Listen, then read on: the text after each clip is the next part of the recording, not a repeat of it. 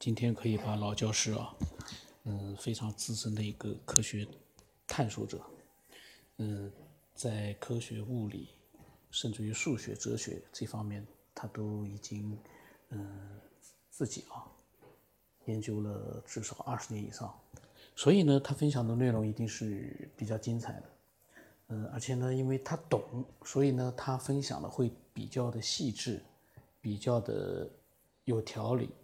当然，因为这个话题呢本身就是很难去聚焦的，所以呢，嗯，内容呢也是很多的各种各样的。我相信，嗯，资深的这个科学爱好者应该能够得到很多的启发。那么我们一起来听啊，今天把他的语音到昨天的语音就把它可以先录光，然后下来呢，期待他有更多的这个精彩的语音。还想说几句的。那就是流数，牛顿建立的流数，说后数学它的精度如何？当然这个问题，别的人有可能是爱好者或者或者是科学工作者，他和我的看法不尽相同。我们说牛顿的流数，他达到精度怎么样呢？大家也知道。通过牛顿的流数法微分积分，啊，这个方法推导出来的结果，比如说圆的面积公式还是派 r 平方，那也就是说，它所达到的精度和我们之前的认识的精度是一样的，并没有达到更大的精度。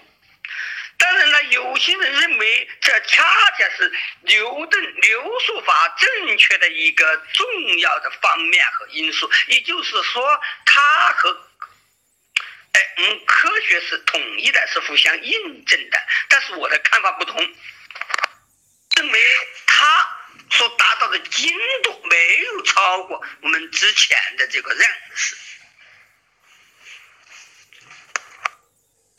这不是证明它是，这不是证明流速法流速就是非常正确的一个证据。相反，只能说明它没有超过我们在之前取得的认认识精度。那我们在流速流速法产生之前所得到的圆的面积公式，还不是派 r 平方？跟一个球的表面积不是四派 r 平吗？所以我对这方面认识，我是认为它没有达到更高的精度，而不能说它就呃和我们原来东西是统一的、是一致的，证明它的是正确的。其实最近我才深刻的认识到。要研究生命和生命起源的一些重要问题，是离不开物物理化学的。我说物理化学不是物理和化学，而是一个新的学科，叫做物理化学。简单的说吧，物理化学关于表面化学的研究，那对生命的。研究就是极为重要的，因为许多化学反应都是在细胞膜这个膜上产生的。但是我同时发现，物理化学这个学科很少基于一种。坚实的理论基础，它受到微象这个传统影响是很深的。换句话说，它是非常靠近经验的一个学科。我不能说它是错的，但是我看出它是很肤浅的，因为。它没有一个坚实的理论基础，没一个广泛的基础，那么它的概括力那是不够的。正是这样，所以它就是非常肤浅的。许多问题，人们只是从实验中寻求相关的数据，然后再建立一个唯象的理论体系。当然，这和流行的实践是检验真理的唯标准这样一种认识密切相关。其实，物理化学。应该基于坚实的理论基础。当然，发现这个理论基础也不是简单的一回事。一旦这个理论基础被发现了，许多东西都会成为明显的推论。那么，我们对物理化学本身的理解那就深刻的多了。比方说。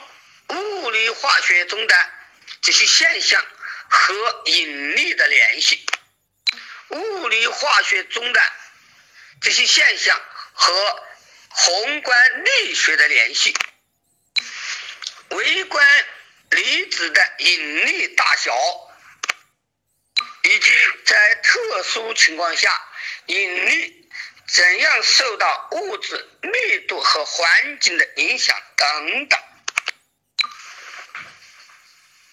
物理化学中也研究到湍流，湍流发生的机制，什么叫液体等等。其实说句实话，整个物理从来没有对物体下一个定义。什么是物体？为什么物体物具有体相？是不是一切物质？都具有体相，换句话说，是否存在不具体相的物质？这当然是物理化学需要进一步探讨的问题。而这些问题如果没有探讨或者没有探讨清楚，要研究生命那是非常困难的。纳米材料制成以后。人类在建观这样一个层次上发现了很多新现象。那么，在纳米材料未制成之前，没有理论去预言建观物理应有的现象。其实，当我们能够为物理化学奠定一个坚实的基础，这些现象就会在预言之内发现。当然，这些基础。还有更加深的层次。上海交大的著名教授杨老先生、杨本诺先生，正确的认为，即使二加三等于五这样的恒等式，它也是需要某一种实体论基础的。他坚决反对和正确主张没有。反对纯粹的形式，他认为没有纯粹的形式，没有脱离实实在的纯形式。他在另一个地方明确指指出，即使数学也没有和其他科学学科不同，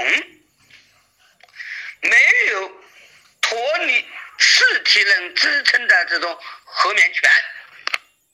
也就是说，杨老先生想要找到数学的一种坚实的基础，这一点和我是不谋而合的。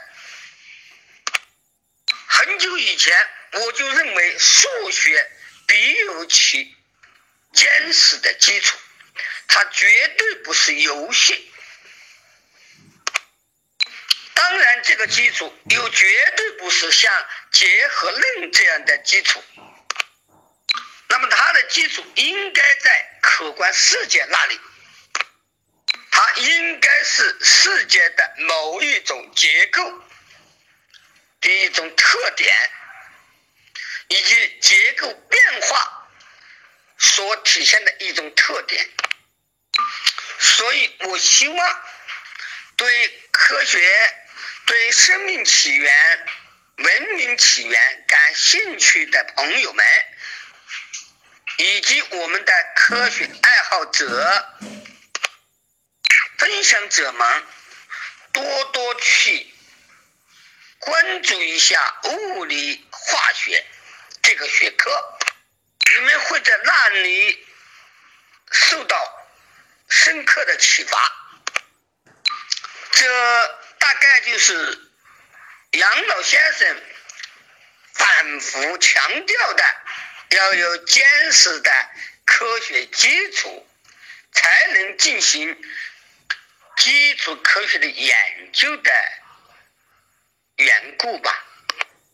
我隐隐觉得，如果没有物理化学的这个知识背景，要充分理解生命的奥秘，没有介观物理学方面的基本知识，那几乎是不可能的。因为我们对膜没有深刻的理解，甚至没有自己的理解的话，那你就很难理解在细胞膜上产生的行为，以及。在细胞膜内产生的行为，没有介观物理学方面的知识，你就不可能理解生物化学反应，你不可能理解酶所能产生的作用。缺乏相应的概念基础，比方说没有分散度的概念，没有更甚至更深的认识，你无法理解。介观物理学所产生的现象、新现象，那要理解生命这些过程，那是非常困难的。当然，我们也很难理解这些过程所必须要有的条件和环境。好了，今天就说这些。我是想到哪儿就说到哪儿，可能层次和条理上也许存在一些问题，进行批评指正。关于体相物质和非体相物质，我还要多啰嗦几句。通常人们对空间的研究是从运动入手的，认为运动是要通过空间的，认为物体占有空间。但是通过这样的研究，其结果是空间将是空洞的和虚无的，也就是说它是纯粹没有任何东西的，也就是说。体相物质和非体相物质之间不具有逻辑关系，这就这就摧毁了爱因斯坦的一个理想。爱因斯坦受欧几里得几何的启发，企图建立一个完备的公理体系。说的明白一点，就是企图从几条有限条公理推演出全部真理的这样一个体系。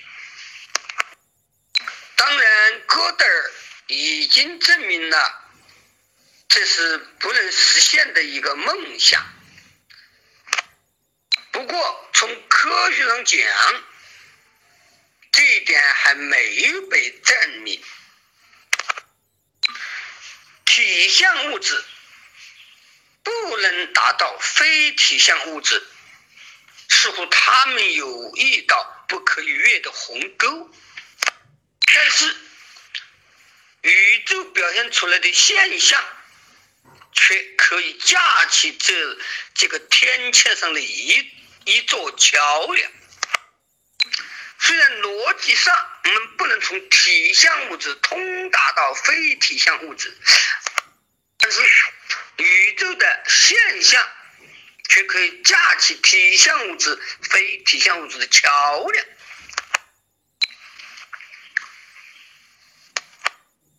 其实我们发现，人们在整个科学发展过程中所犯的错误还是很多的。比方说，有一种观点认为物质就是电子上的零零零件。老老实实说，到现在为止，人们并不知道什么是磁场，它是怎么组成的，也不知道什么是引力场，它又是怎么一回事。人们不知道什么是空间，或者说空间里有什么。人们不知道什么是物体。有没有非体相的物质？这些问题期间是怎样联系起来的？十九世纪的在牛牛顿关于引力定律下提出的超距学说受到了常论的反对，但是这只是两种对立的意见，并没有。得到很好的阐明，比如常论到底什么是常？它为什么具有和实物非常不同的性质？这两点都没有得到很好的阐明，也是限于当时科学发展的水平，人们没有能很好的认识运动和静止以及其间的关系。没有充分阐明为什么物体它占有空间，没有提出物体的定义，为什么物体具物质具有体相？更进一步的问题，有没有非体相的物质？这些问题都是不清楚的。实际上，常论只是代表一种反对超距学说的观点而已。这样，我们看到了，绝不像。人们通常认为的那样，莫可思维的电磁场理论就发展到了常论的成熟形态，或者说电磁场理论的成熟形态绝不是这样。爱因斯坦把电磁场和引力场对立起来，认为它们是完全不同形式动因的场，这一点已。也必将被科学的发展证明为是错误的和虚假的。我们容易指出，电磁场和引力场它们的根源是一致的。当然，我们绝不能从体相物质通过逻辑的这个途径达到非体相物质。哲学上长期有一元论和二元论的争论。现在回过头来再看一看，那这也是非常有意思的一件事。简单的说，一元论就是认为只有一种东西；二元论是认为有两种东西。但是二元论不能清楚的阐明这两种东西之间关系如何，所以我说过多的限于。局限于思想上的对立和纯理论的争论，哲学争论意义是不怎么大的。这也就是我放弃了呃以哲学研究为主这这这样一种研究方式，转而研究科学的一个重要原因。如果要研究体相物质和非体相物质，没有对自旋角动量和轨道角动量的深刻认识，那是绝对达不到目标的。我还要说一下体相物质和非体相物质的一个混杂的模型。既然宇宙既有体相物质，又有非体相物质，二者是相互影响的，那么这就涉及它的一个空间分布。那这个分布，它实际上这是混杂的，在大量的体相物质之间有非体相物质。那么在非体相物质间也有体相物质，这是一个混杂的模型。只有当体现物质和非体现物质都发现了以后，并建立了它们的联系以后，这个世界才开始完备。我说的是在理论中完备。因为在研究宇宙的时候，提出关于宇宙的根本见解的时候，如果这个系统推论不出来某种东西，那根本上我们是不能承认有这种东西的。我说的推论不一定是说纯粹的从某一起点开始的逻辑推论，纯思想形成，而是从世界。存在的现象，依靠逻辑或者不完全是逻辑的方法来推论出来的。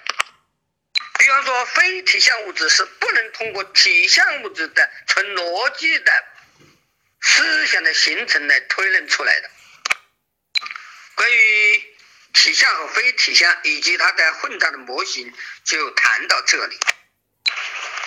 我最近在研究生命起源及宇宙演化的时候，取得了长足的进步。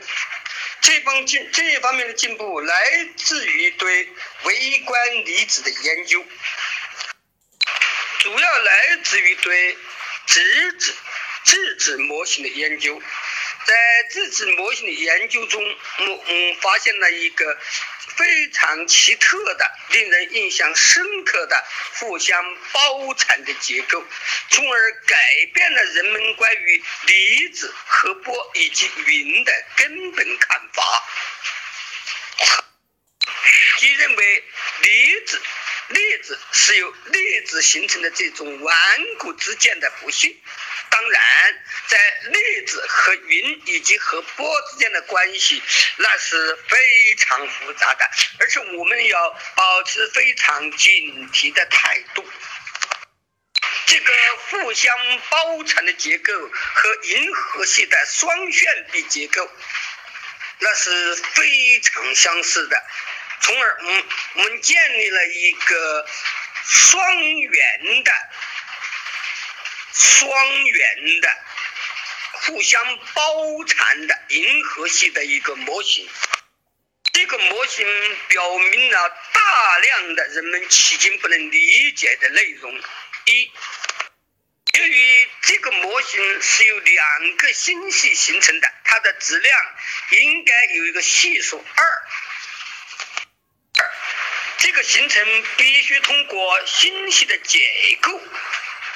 然后通过它之间的引力来形成，这个形成是持续、缓慢、稳定，并有很多特点。比方说，那么这个时间要多长呢？大概在四十亿年，它的距离应该在一百万光年。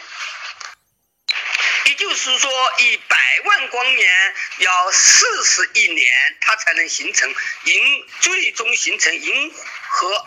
我们看到的现在的结构，而且还能解决许多问题。比方说，当星系在结构的时候，它周围的卫星星系一定会发生变化，远离。从而能够解释银河和仙女星系的卫星星系的丧失问题。另外一点，如果我们认真分析呀，处于星系质量的二分之一这一部分和星系的核心部分以及星系的外围部分，它有不同的特点。而在它有两个星系合并成稳定的、平稳的合并成一个星系的过程中，那么这个处于大约二分之一质量的这一个部分，它具有一种相对稳定的状态。也就是说，原来处于星系的大约二分之一质量的部分，现在在新的。合成的信息中仍然处于大约质量二分之一的部分，我注意到二分之一这个部分，我觉得这里有所不同，应该产生一种一种变化开始了。那么这个变化开始要持续多久呢？应该在持续四分之一的质量，而且就这两个星系合并的两个星质量相等。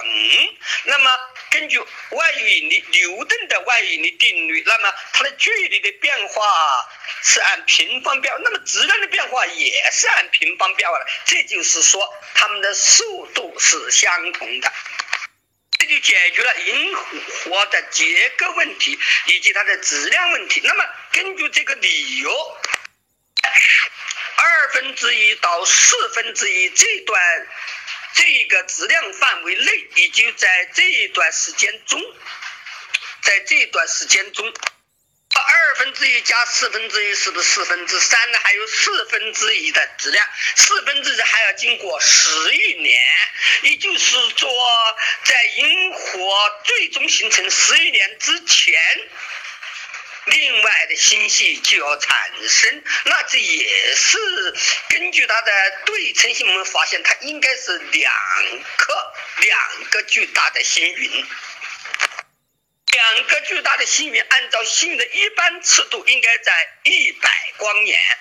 那也就是说，如果当银河系逐渐形成，这两个星云要向一个方向移动，向哪儿移动？向这两个星系合并的的中心移动。那其结果，那就会，它们也会出现合并，也也会出现合并。它们每一个的半径是一百光年，两个合并起来，大概就在二百到三百光年。中心的两颗恒星也合并了，合并的形式还是这样平稳的结构，那也就是说会出现大约二百到三百光年的空洞。质量是多大呢？一般，那么除了一个星云除中心以外的质量，应该是中心质量的。五十万倍，也就是说是它的一百万倍。那这一百万倍形成了这个泡的角壳外壳，那这个它是它的一百万倍的外壳，这就是一个泡。其实这就是本星系泡，其实它是银河中形成的星系泡。那现在我们做出了几点理论上的推论，第一点。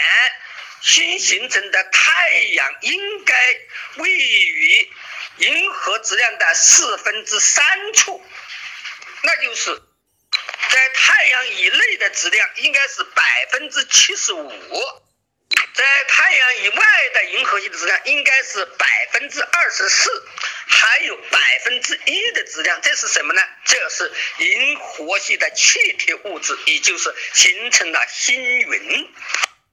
那么可以看到，这些星云应该都具有旋转自旋的角动量，以及它们会按照一定规则加以分布，这和天文学的观察是完全一致的。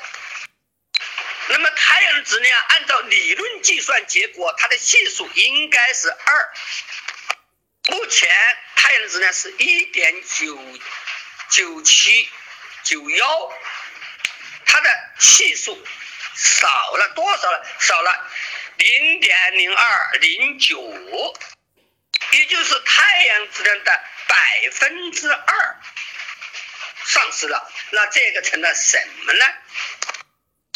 量成了行星以及行星以外的这些小行星带、柯伊百带、奥尔特云以及散盘。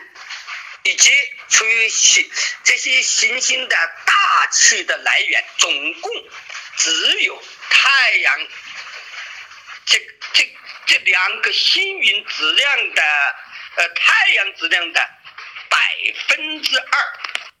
照星云的质量应该是百分之一，但是太阳这个质量和星云相比那是小得多，它能从百分之一提高到百分之二是很自然的。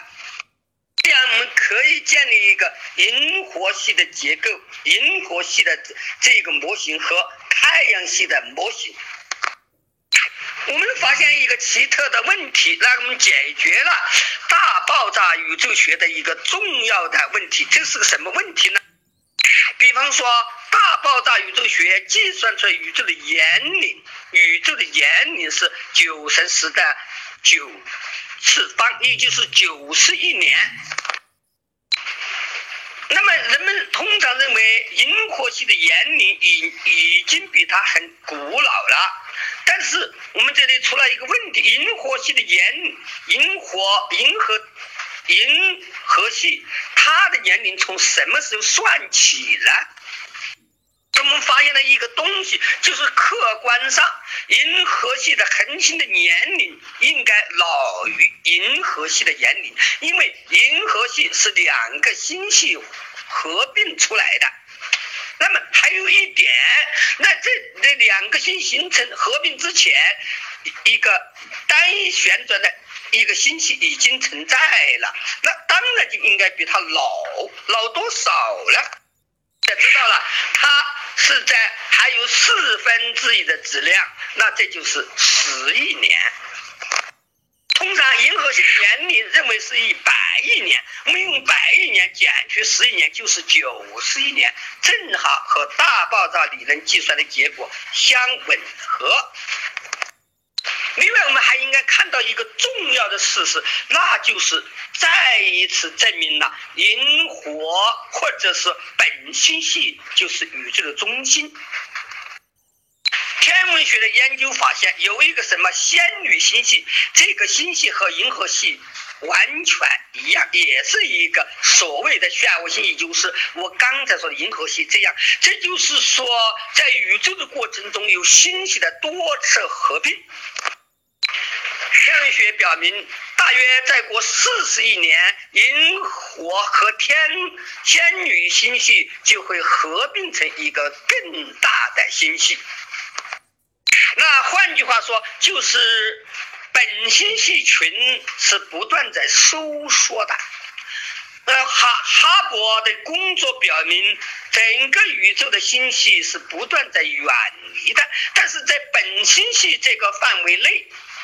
首先是银河系曾经是两个星系合成的，是收缩的；其次是仙女星系和银河系将来的合并，大概要经过四十亿年。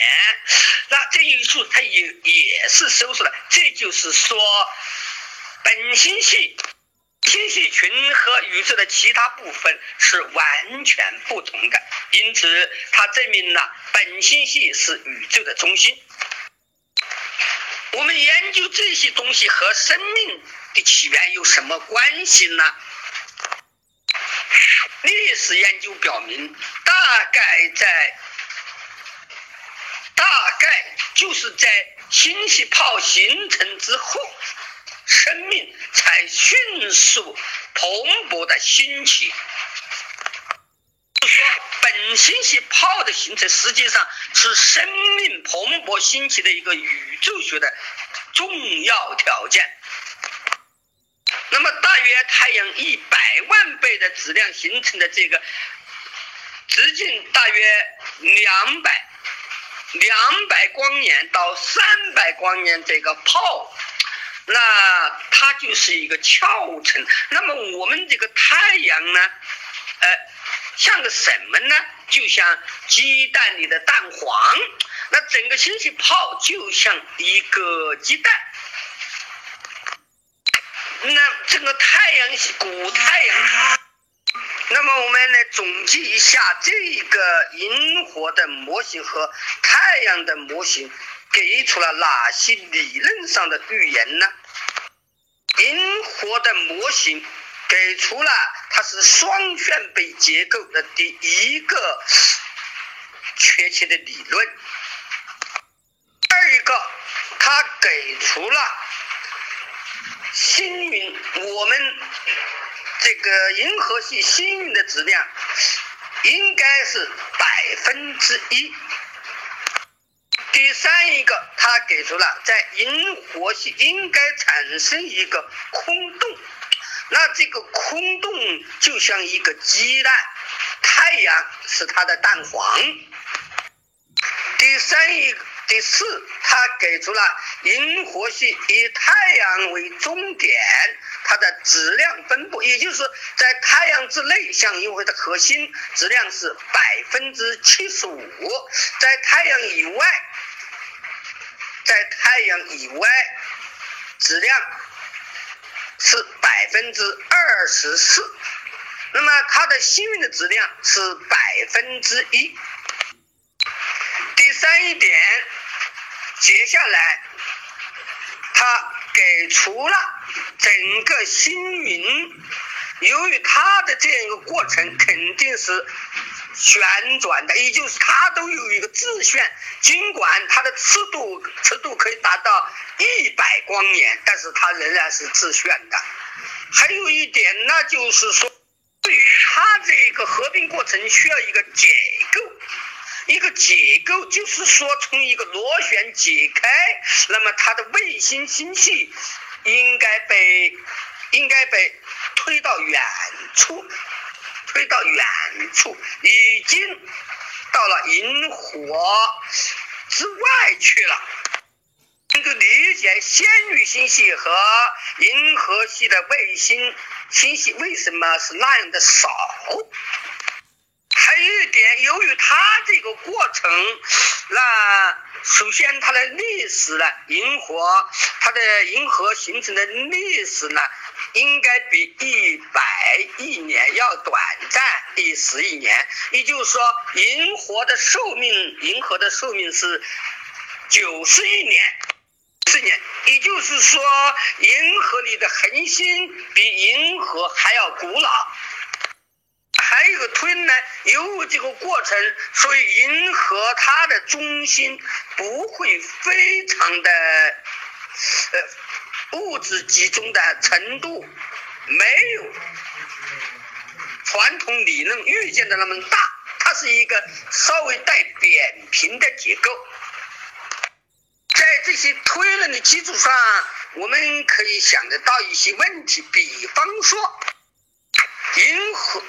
银河在形成之前，它的一个星系，这两个星系它的核心部分，那在银河里形成之后，它就到它的外围部分来了。相反，它的外围部分现在成了新型的星系的核心部分。这个情况就说明，在整个宇宙的演化，从某一种元素的形成。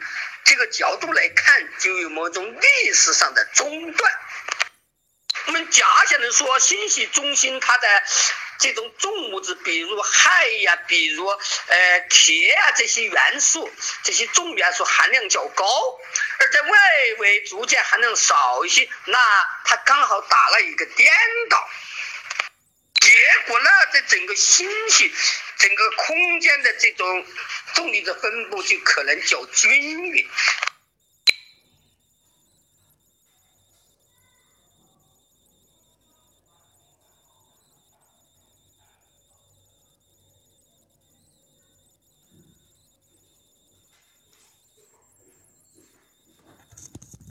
那么老教师的分享啊，今天呢，呃，就是。一直到昨天的所有的语音的分享呢，都把它给录掉了，那么都非常的精彩，嗯，那么未来他一定会分享更多的内容。我相信啊，一个研究物理、研究呃各种各样的宇宙方面的一些呃未知的一些嗯现象，然后呢也。